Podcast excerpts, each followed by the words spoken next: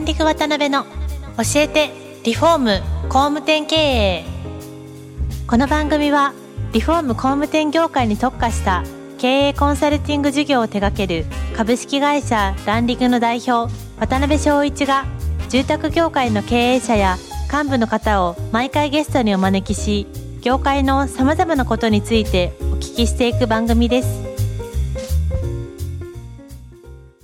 えー皆さんこんにちは。ランディング渡辺の教えてリフォーム工務店経営、第255回目パーソナリティの渡辺です、えー毎週この番組はですね住宅業界の著名なゲストをお招きしてお送りしてるんですが、まあ、今回はですねランディングを日頃ご指導いただいております現ブロードキャピタルパートナーズ代表であり元グッドウィルグループの折口会長がついに新刊を発刊されたということもあり折口会長をゲストにお招きした特別編としてお送りしていきます。折口会長よろしくお願いします。よろしくお願いします。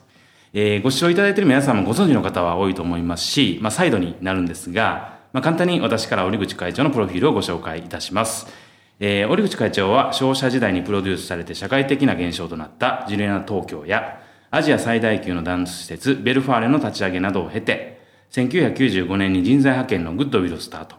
そして介護のコムスンという2つの事業を核としたグッドウィルグループを創設し、1999年に店頭公開、2004年に東証一部上場、創設12年目には2500拠点、従業員は世界で10万人を超え、年商は7700億円を達成されました。これは日本最速全人未到の、えー記録です。また、2004年に日本経団連理事に任命。ビジネスと社会貢献の両立を重視するその事業姿勢が高く評価され、政府から根樹法賞、さらに厚生労働大臣賞を2度授与されました。2008年にグッドウィルグループを、えー退社。拠点をニューヨークに移し、日本食レストランメグをわずか数年で国際的な格付けを持つブランドに育て上げ、2012年にエグジットを果たされました。現在はニューヨークに本社を持つブロードキャピタルパートナーズの CEO、日本の経営者のさらなる活躍の支援をミッションとしておられます。えーそんな折口会長には今回、えー出版のことを中心にですね、えー住宅業界の方にヒントにしていただけるような内容をじっくりお聞きしたいと思ってますので、改めてよろしくお願いいたします。お願いします。えーこの度はご出版おめでとうございます。ありがとうございます。はい、かなり反響おありなんじゃないですか？そうですね。まあ、僕もびっくりしたんですけど、はいえー発売2日で、えー YouTube 動画再生もですね、はいえー3万回生と。あすごい数まですね。してですね、で、Amazon の、はいおその購入ランキングでいうと、はい。えー3部門、えー本総合、はい。えービジネス人物伝、はい。えー経済ノンフィクション部門はい。で、えー1位を獲得しました。あそうなんですか、すごい。まあ、本当に新刊で僕もいろんな方にご案内して、ものすごい反響が強いなっていうのを感じるんですけどはい、もともと本を出されようって思った今回のきっかけというか、はい。そうですね。えーまあ、いろんな経験したもんですから、もう、うん山あり谷あり、深すぎるだろうと いうのですね。で、まあ、それは日本も含む当然なんですけど、プラス、はい。ああの、海外まで含めてやりましたんで、まあ、この経験をですね、えーシェアしたいなと。えーこれから起業したり、それからビジネスパーソンとして頑張ろうと思ってる人にですね、この僕の体験したことを、まあ、実績、経験、ノウハウ、それから対処法、そして一番大事な、どんな波をかぶってもですね、負けないと。はい。不屈の精神というですね、そういうのを皆さんに共有したいなという思いで作りました。なるほど出。しました。相当現物拝見させていただくと、分厚い、分厚いんですね500ページ以上ですよね。500ページ、12ページありますんでね。はこれは決して一晩で読み切っちゃおうと思わないでください。あなるほど。あの、すごく読んでる面白いんですけど、まあ多分ですね、途中から面白いんだけど読んじゃいたいと思いながはいら辛くなっちゃうと思うんでですね。まあ、おすすめは3日で読むことです。なるほどなるほどはい。第1部、第2部、第3部と分かれてますんで、その、そうすると 1, 部門大体170ページぐらいなんで、もう、あの、ガーッと集中して読めますんでですね、ぜひとも、お読んでいただいて、えーまあ、その、3つの部門に分かれてますんでね、はいえーまあ、どういう部門かというと、お第1部が、はい。あの僕の人生について書いてあります、はい。あのな何が起きたかとか、どういう幼少時代でどう育ったかとかですね、から始まってその、まあ、大学時代とかはい。それから商社時代とか、起業してどうなったグッドウィルコムスンとか、まあ、まあもちろんジュリアナ・ベルファレから始まってですね、そういうようなことを書いてある、まあ、歴史書あ、歴史書ってかなんだ、あの、じ自叙伝なるほど。が第一部ですね。はい。で、第2部は、その自叙伝の中のことを、えー、生かして、えー、起業家インキュベーターの実践ということで、今僕がやってる起業家に対するコーチ、はい。まあ、さらにはビジネスマン全体に対してですね、どういうことがビジネス成功にとって大事なんだということを述べてます。なるほど。ビジネス、まあ、成功のお鍵をそこで語っていると。はい。かつその中でですね、あの、素晴らしい経営者たちというので、まあ、19社のですね、はい社長さんたちえーの物語が出てるんですけれども、はいあの、それは今、僕がコーチングしてる先の、中の会社の中の、えー例なんですけれども、はい。えーそういう様々な業種、そして様々なバックグラウンドで起業して頑張って、えーいらっしゃる方々、はいこういう人たちのストーリーも読むことができるので、いろんな意味で参考になるんじゃないかなと。なこれが第2部です2。部ですね。はい。で、第3部は、あーこれまた毛色が変わってましてね、はい。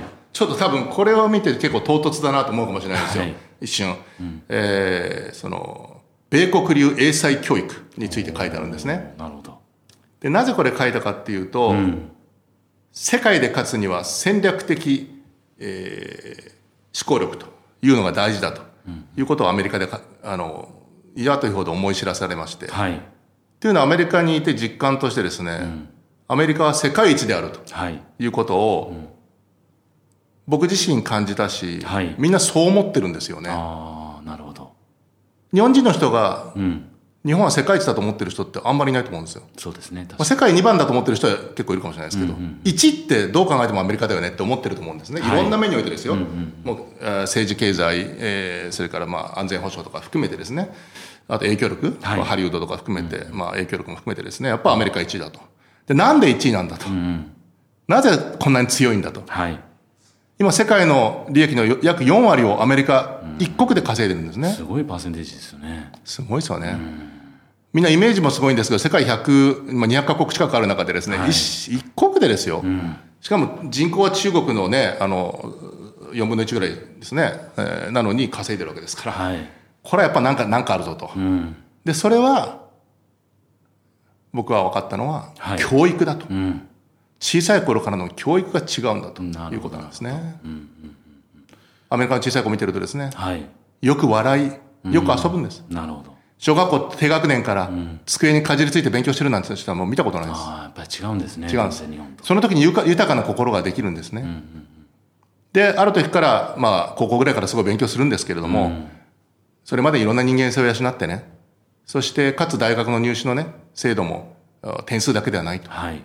もうリーダーシップだとか、スポーツだとか、芸術だとか、総合的な人間力、もちろん社会貢献ボランティアとかね。まあ、プラス面白いのは、この、なんていうんですかね、えー、親のコネとかですね、はいはいはい。寄付とか。なるほど。そういうのも点数化されてるんですね。日本だとなんで寄付でそんな点数になるんだって言うかもしれませんけど、でも、寄付する人がいるから、次におかあのお金がない人でも、その素晴らしい大学にはいた、ただで行くことができると。その奨学金をですね、捻出してるんですね。うん。なるほど、なるほど。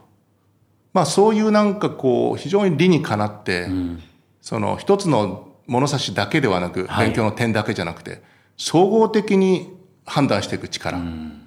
これがやはり、そして一番はまあ戦略的な思想。はい要するに大きなピクチャーで見るんで、だからまあ今言う一番、今進歩してる IT のね、はい GAFA というねね大きな枠を全部、アメリカに取られちゃってるわけですね。確かに確かに。だから一方中国でもあるんですけども、それは多分中国内内での影響力であって、はいまあアメリカを真似してるという感じもあると思うんですけどね。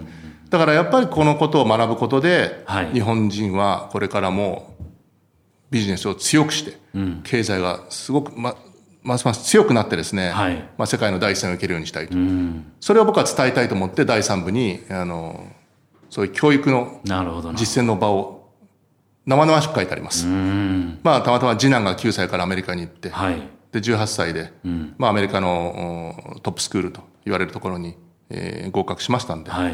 どうやってやったのかとか、それからその時にどういうことを考えたのか、どどういう文化的なことを、まあ、うん解決していったのかとか、分かったのかとか、それに適合したのかとか、そう書いてあるんですね。うんうんうんで、それは皆さんの参考になるでしょううん。なるほど。あといろいろね、子供、お子さんをね、その、帰国子女にしたいとか、海外留学させたいとか、海外の大学にあの行って勉強させたいと思ってる人もいろいろいると思うんですよ。そうですよね。そういう人、かなりあの実践的に、あの参考になるかなと。それと今ですね、僕の今の仕事は、はい。まあ、起業家コーチですので、まあ言ってみればまあ先生はい。業なんですね、で先生としてはやはり教育を述べるべきだと。ああ、なるほどね。そういうところもあるんですね。そうですね、ん。ビジネスの実践プラス、その教育論。この全ての考え方、まあ、教育イコール理念というのもあるんですけど、そこを全部合わせて僕はコーチングに役立ててると。なるほどな。いうのもあって、まあ、それによって結果日本の企業がすごく強くなって本当世界で活躍してほしいと。ないう思いで書いてねます。はい。なるほど。ありがとうございます。ちょっと初めに戻るんですけども、まあ、折口会長といえば、その企業の条件とか、はい。プロ経営者の条件とか、はい。っていう書籍が非常に有名でいらっしゃると思うんですけど、今回その、そういう条件シリーズでいかずに、アイアンハートっていうすごいインパクトのあるタイトルにされたと思うんですけど、そこのタイトルに込められた思いみたいなところってお聞かせいはい。ただいてもいいですかね？一番大事な心の中から湧きいずる、最も大切なものということですねなるほど。これは、鋼の心で決して屈せず頑張りきることであるというメッセージを強く発したかったんですなるほど。あの確かに企業の条件プロ経営者の条件そういう要素も書いてあるんですけれども、はいもっとビジネスうスキル的なものに光を当ててる部分はあると思いますね。なるほど。で今回まあビジネス書であるし、僕のビジネス人物展なんですけれどもまあいろんなことを通してまあ人生っていうのは、突如理不尽なことで全てを失ったりはい。大変な困難に陥ったりすることがあるわけです。特に今コロナになってこのコロナで大変な被害はい。損害を受けている人たちいると思います。で、まあね、もうもちろんその、観光業、レストラン、から、ショービジネス、イベント、はい。もう壊滅的なダメージを受けて。うん。じゃあその人たちが、コロナ前にですよ、何か、その、まずいことしてたんですか、全然そんなことないですよね。ですよね。みんな一生懸命頑張ってた。そして、業績もすごい良かった。まあ、航空会社なんかもそうですけどね。街の商店街の、その、お店、飲食店、小売店、業績も良くて、評判も良くて、一生懸命働いて、すごく頑張って良かった人たちが、真面目な人たちが、コロナによって理不尽にも大変な目に遭ってるわけです。でもその時は、アイアンハートを持って、絶対頑張る。絶対負けない。そして必ずもう一回、成功するんだということですね。思っていただきたいと。まあそういう、こう、根底の中の一番強いメッセージを伝えたいと思って、アイアンハートという題名にしました。あそういう思いが込められてたんですね。はいなるほど。いや、あの、僕も書籍のあの YouTube 動画なんかもちょっと拝見させていただいたんですけど、そのタイトルと折口会長のイメージと いろんなものがものすごい マッチしたらすごい動画だなって見て拝見してたんですけど。ありがとうございます。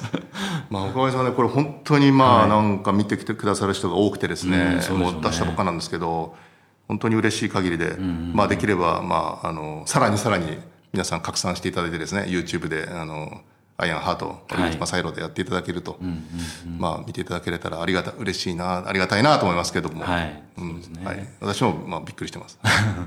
であのまあ内容を拝見というかさっきご説明概要をお話しいただいたのを見ても結構ターゲットの層って広いかなって思ったんですけどはい。一番こういう方に呼んでほしいみたいなそういうこう折口会長ならなりのこう思いみたいなところってありますか？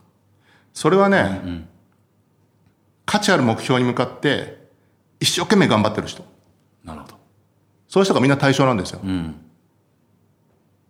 だから、まあ、すべてのビジネスパーソンに送るという大きなテーマあるんですし、はいもう少し、あの、範囲を絞れば、まあ、起業家に対するメッセージだったり、はいそれをお頑張れってことはあるんですけども、お広い範囲で言うとビジネス、ビジネスマンの枠を超えてですね、読んでいただきたいんですね。まあ、特に教育編とかは、はい。お子さんがいらっしゃるあの、まあ、主婦の方々とか、そういう方も対象になると思いますので確かに確かに。あの、まあ、なんかこう価値ある人生を送りたいと思っている方すべての方に呼んでいただきたいというのがあります。なるほどね、ありがとうございます、はい。い、や僕も本当プロ経営者の条件とか読ませていただいてビジネスマンとして頑張ってきた方なんで、はい。本当に今回非常に楽しみなんですけれども、はい。まあ、ぜひランディングもちょっと取り上げていただいてますんでぜひ視聴者の皆さんもですねご購入をどしどしいただけたらなというふうに思います。で本日はですね11月2日に予約開始されました新刊アイアンハートを記念しての特別編現ブロードキャピタルパートナーズ代表であり元グッドウィルグループ代表折口会長にお越しいただきました、えー折口会長ありがとうございました。ありがとうございました。今回もランディング渡辺の教えてリフォーム工務店経営をお聞きいただきありがとうございました番組では渡辺や住宅業界の経営者幹部の方へのご質問を募集しています。ウェブサイトランディングにあるお問い合わせフォームよりお申し込みください。お待ちしています。